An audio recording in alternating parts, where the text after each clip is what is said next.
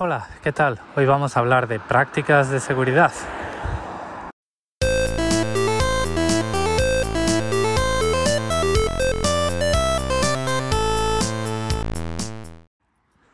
Y más bien, más que prácticas de seguridad, es... em, voy a recapitular un poco acerca del uso que debemos hacer de los altavoces que tenemos. Y me explico.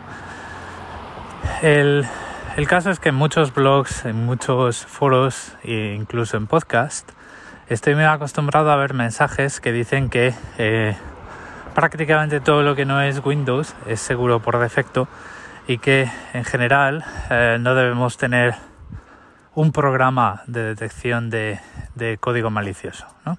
Y lo digo así muy precisamente, detección de código malicioso, porque hoy en día los eh, virus, como se le llamaban antes, o los gusanos, como se le empezaron a llamar después, me parece, y seguro que Sergio R. Solís eh, me puede corregir si me equivoco, entre los oyentes, aquellos, aquellos eh, programas que se propagaban automáticamente sin necesitar de tu intervención y se propagaban a otros ordenadores desde el tuyo sin necesitar tu intervención para que eso pudiera pasar eh, ya no existen. Todos los sistemas operativos son lo suficientemente seguros como para eh, haber superado ya esta etapa.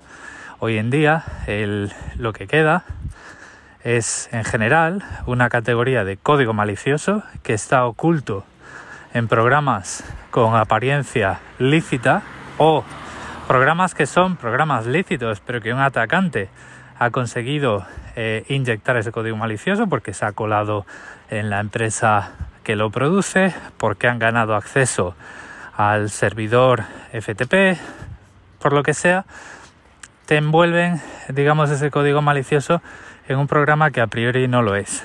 Y lo que hace ese código es, bueno, pues aprovechar de forma oportunista el momento en el que tú le das permisos adicionales a ese programa. Por ejemplo, todos sabemos que para instalar un programa en prácticamente cualquier sistema operativo tenemos que introducir nuestra contraseña y eso le da eh, más privilegios al programa de instalación para colocar ficheros y librerías en partes del sistema operativo que no son tu directorio de trabajo. ¿vale? En todos los sistemas operativos tenemos nuestras carpetas de documentos y tal que pertenecen a nosotros como usuario y luego está, pues vamos a decirlo así de forma muy grosera, la carpeta de instalación de los ficheros del sistema operativo, ¿vale? Y de los ficheros de otros programas. Esto puede ser barra libraries en macOS, parece que es así, y barra USR y barra, eh, bueno, pues los, eh, el sistema de ficheros tradicional de Unix. Está el directorio raíz, el directorio USR y el directorio lib en, en, Linux y en todos los Unix y está archivos de programa en Windows, que no sé si lo he dicho ya y no sé si me estoy repitiendo. Pero digamos que todo eso no nos pertenece como usuarios, entonces lo que hace el sistema operativo es nos pide una autorización expresa, nos dice, oye, ¿eres tú el usuario que está conectado en este ordenador quien quiere instalar esto? Entonces tú metes tu contraseña y eso al sistema operativo le dice, vale, bueno, pues esto lo voy a instalar yo, el sistema operativo, con todos mis privilegios, pero en tu nombre. Si hacemos eso con un programa de instalación que está infectado por malware, pues estamos metiendo el malware hasta la cocina, ¿vale? Y entonces es ahí por donde vienen los tiros y por donde vienen los lodos que quiero discutir en este podcast. Que un sistema operativo sea más seguro no quiere decir que no haya malware para ese sistema operativo y no quiere decir que nos podamos dormir en los laureles y dejar de tener precauciones.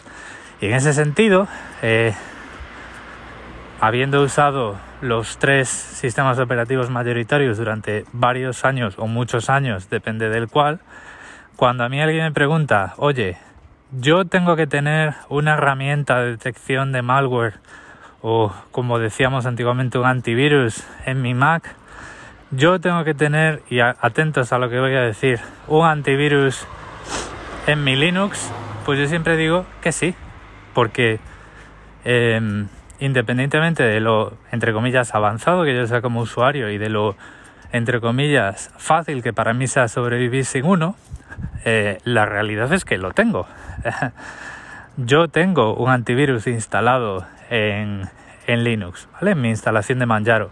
Y tengo uno que se llama ClamAV, que es el, el, yo creo que de los antivirus de código abierto es el más famoso de todos y se usa en servidores eh, y se usa en muchas, en muchas partes. Y lo tengo ahí para cuando me bajo algo, me bajo algún programa desde un desde una fuente en la que yo a priori no confío, pues yo analizo todo antes de instalarlo, como tiene que ser. Porque en el momento que yo instale algo que me he bajado, voy a tener que poner mi contraseña. Y eso ya sabemos lo que significa en Mac y en Linux, que le estamos dando permisos de administración. Y en Windows lo que ocurre es que cuando tú te descargas algo y lo vas a instalar, te aparece el diálogo este de control de cuentas de usuario, que estoy seguro de que la mayoría pulsamos que sí, decimos que sí, eh, a piñón fijo, casi casi como zombies, porque lo que queremos es instalar lo que nos hemos descargado, pues con eso le estamos dando unos privilegios sobre la máquina al instalador que nos pueden, eh, nos pueden meter cualquier cosa. Entonces la reflexión que quiero decir desde aquí es que em, cuando tenemos un altavoz, em, bueno, lo primero, pues lo que ya he dicho, ¿vale? Que porque un sistema operativo no sea seguro, no podemos hacernos trampas al solitario y no podemos ya suponer que no va a haber malware para él porque la realidad es que sí que lo hay, ¿vale? Y lo segundo es que no podemos aplicar a nuestra audiencia, eh, los que tengamos un altavoz, cosas que solo las podemos aplicar a nosotros porque conocemos, porque bueno, pues tenemos una determinada experiencia o un determinado conocimiento, porque eh, lo que nos aplicamos a nosotros mismos no tiene por qué ser lo bueno para los demás, ¿vale? Entonces, yo desde aquí lo que pienso es que siempre debemos hacer un ejercicio, un juicio de valor de quién está entre nuestra audiencia y quién puede estar entre nuestra audiencia y actuar con responsabilidad y decir, vamos a ver, eh, tenemos que tener un antivirus en el Mac, tenemos que tener un antivirus en Linux, tenemos que tener un antivirus en Windows y hacer un poco de razonar un poco alrededor. Yo, por ejemplo, la postura que tengo es que hoy en día tener un antivirus residente en memoria que esté monitorizando todo lo que hacemos no es no es necesario. Porque eso es lo que nosotros tenemos que hacer. Tenemos que tener una postura defensiva y pensarnos los dos veces si el, las fotos de nuestra eh, amiga de la infancia que estaba súper buenorra y que ha aparecido por Facebook nos la ha enviado alguien por correo y nos la ha enviado además en formato PDF, pues a lo mejor no deberíamos abrirlo porque eso huele mal, ¿no? O no deberíamos descargarnos un programa de contabilidad desde un anuncio en una página de casinos y em, señoritas, ¿vale? Por decirlo así. Entonces nosotros pues tenemos que tener una conducta defensiva que nos cubra en la mayoría de los casos. Y siempre tenemos que tener la práctica de decir, bueno, pues esto solo lo he podido encontrar aquí, esto es un programa experimental, eh, la web tiene ese tufillo años 90 que me dice que esto no está muy bien mantenido. Eh, no sé yo hasta qué punto eh, habrán implantado la seguridad en este servidor. Pues oye, me voy a descargar este programa, pero lo voy a analizar, ¿vale? Lo voy a analizar como una herramienta de detección de malware. Y eso es lo correcto. Y muchas veces no necesitamos tener esa herramienta de detección de malware, ni siquiera porque hay servicios online a los que podemos subir los, ficheros que nos descargamos, ¿vale? Imagínate que tú tienes un Mac, eres autosuficiente y en el 99,99% de los casos tu ecosistema es eh, seguro por defecto o por diseño, ¿vale? Y entonces, pues es algo que tú no te vas a preocupar de tener instalado un antivirus por ahí, que aunque no esté residente, pues tengas que tenerlo actualizado y este tipo de cosas. Puede que el día de mañana te descargues algo desde una web y eh, bueno, pues quieres estar seguro. Y ese algo puede ser un PDF, porque el PDF, el contenido de Adobe, em, primero es contenido activo, tiene código a veces, eh, tiene código, por ejemplo, de seguridad para eh, verificar una contraseña, para verificar una firma, para protegerlo contra impresión y todo este tipo de cosas, ¿vale? Y tiene ya un historial de em, Em, ataques que se realizan a través de PDFs porque la gente lo ve como un documento pasivo e inofensivo y luego pues, cuando hace doble clic hay cosas ahí que se ejecutan y ahí es donde los cacos hacen, hacen presa, ¿vale? Nos bajamos un PDF que nos dice eh, cómo hacer GTD eh, de una forma estupenda y queremos estar seguros de que no tiene bicho, pues nos vamos a virustotal.com, así como suena, que parece que es una revista de verano, pero en realidad es una página eh, fantástica, que es un recurso de primer orden para mucha gente que trabaja en, temas de seguridad. Subimos el PDF que nos hemos descargado y nos lo va a analizar con docenas, docenas de antivirus oficiales y nos va a dar un informe de qué es lo que detectan cada uno de ellos. Entonces, pues eh, eso también nos da información de cuántos motores de antivirus, McAfee, eh, Symantec, ClamAV, nos van a dar positivos o falsos positivos, ¿no? Entonces, este tipo de recursos como Virus Total es, es algo que está ahí y que nos, eh, nos quita el, el tedio, si lo queremos ver así, de tener un antivirus instalado en un Mac, ¿no? O la vergüenza, si somos tan eh, fundamentalistas. O la vergüenza de tener instalado ClamAV en tu portátil con Linux porque sabes que todos los fanboys te van a decir que Linux no tiene virus, aunque es, mentira y es una falacia, ¿no?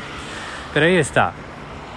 De hecho, eh, lo tengo que ver, os puedo decir otro día, en su momento lo supe y creo que lo recuerdo, pero no estoy del todo seguro.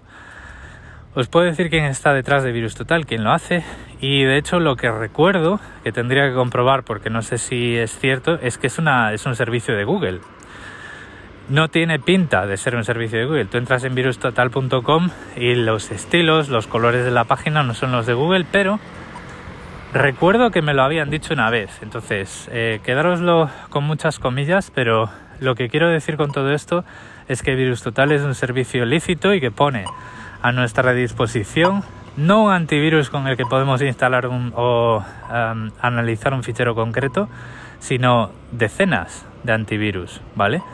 y tiene una interfaz que nos permite enviar eh, un fichero o nos permite enviar una URL también. Podemos enviar, no nos queremos descargar el fichero, pues enviamos el link. Eh, nos envía un link al correo y el correo parece lícito, pero no nos fiamos del todo del enlace que trae, copiamos el enlace y lo pegamos en virus total y lo va a analizar, ¿vale? Entonces, reflexión. Otra vez, que un sistema operativo sea seguro no quiere decir que no haya malware. Eh, la cúspide de esta verdad, de este hecho, está el hecho de que Pegasus, este malware del, grupo NSO que se estuvo hablando eh, el episodio pasado, eh, su principal target es iOS. iOS es un sistema operativo súper seguro porque está basado en el sandboxing, tiene un montón de medidas de seguridad y es muy conservador en lo que nos deja realizar con él, pero ya veis, tiene malware, ¿vale? Y a veces pues comentamos y comentamos qué es lo que utiliza ese malware para infectar el dispositivo, ¿vale? Un enlace que ejecuta un código para ver una vista previa que tiene una vulnerabilidad, entonces inyectan código, con eso inyectan otro programa que hace un jailbreak y con y después inyectan otro programa sobre el sistema con jailbreak que lo que hace es pues eh, ejecutar Pegasus, ¿no? Me voy a poner la máscara porque viene una chica de frente. Entonces, el hecho de que un sistema operativo, repito, sea seguro no quiere decir que no tenga malware y entonces pues nos tenemos que proteger. Hoy en día, eh, teniendo una actitud defensiva, es suficiente en la mayoría de los casos, pero nunca debemos dejar de verificar lo que nos descargamos, no solo ya, como he contado muchas veces, verificando estos hashes, eh, que bueno, que otro día podemos repetirlo si merece la pena. Pero también, en última instancia, escaneando las descargas en busca de malware, porque cuando instalamos un programa le estamos dando permisos de administración para que se instale como es debido y ahí es donde la mayoría de los malware disponibles para Mac, para Linux y para Windows van a entrar hasta la cocina y van a pues hacer sus perrerías. Eh, inyectar un, eh, un programa de criptominado para que otros se hagan ricos cuando tenemos el ordenador encendido, en el mejor de los casos, o un ransomware en el peor. Y esto es lo que tenemos que evitar. Entonces, a mí, por ejemplo, y es lo que desde aquí, si queréis, pido a la comunidad de em, creadores de contenido, es que cuando nos pregunten o cuando tengamos que hablar de este tipo de temas, siempre recomendemos esa, ese escáner ocasional con una herramienta de detección de malware que en su momento puede ser algo que nos instalemos, como ClamaV en mi caso, eh, en Linux, o como puede ser Bitdefender en Mac, que es el que yo tenía, o directamente em, yéndonos a servicios como Virus Total, donde podemos subir ese archivo de instalación para que pues un determinado número de motores de antivirus, alrededor de 10 o 20 creo que eran en su momento, nos den un informe detallado de qué es lo que detectan y en base a qué, ¿vale?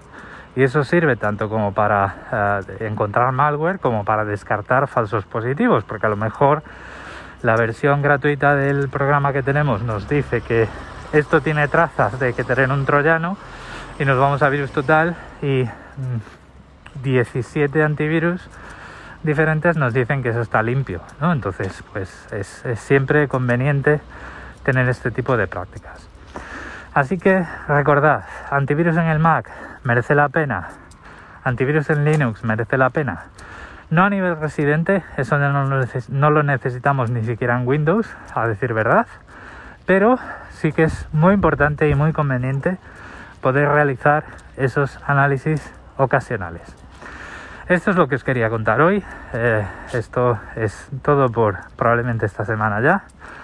Recordad que en las notas del episodio tenéis todos mis medios de contacto y también los créditos a la melodía del podcast, que es Creative Commons, y nos vamos escuchando. Un saludo.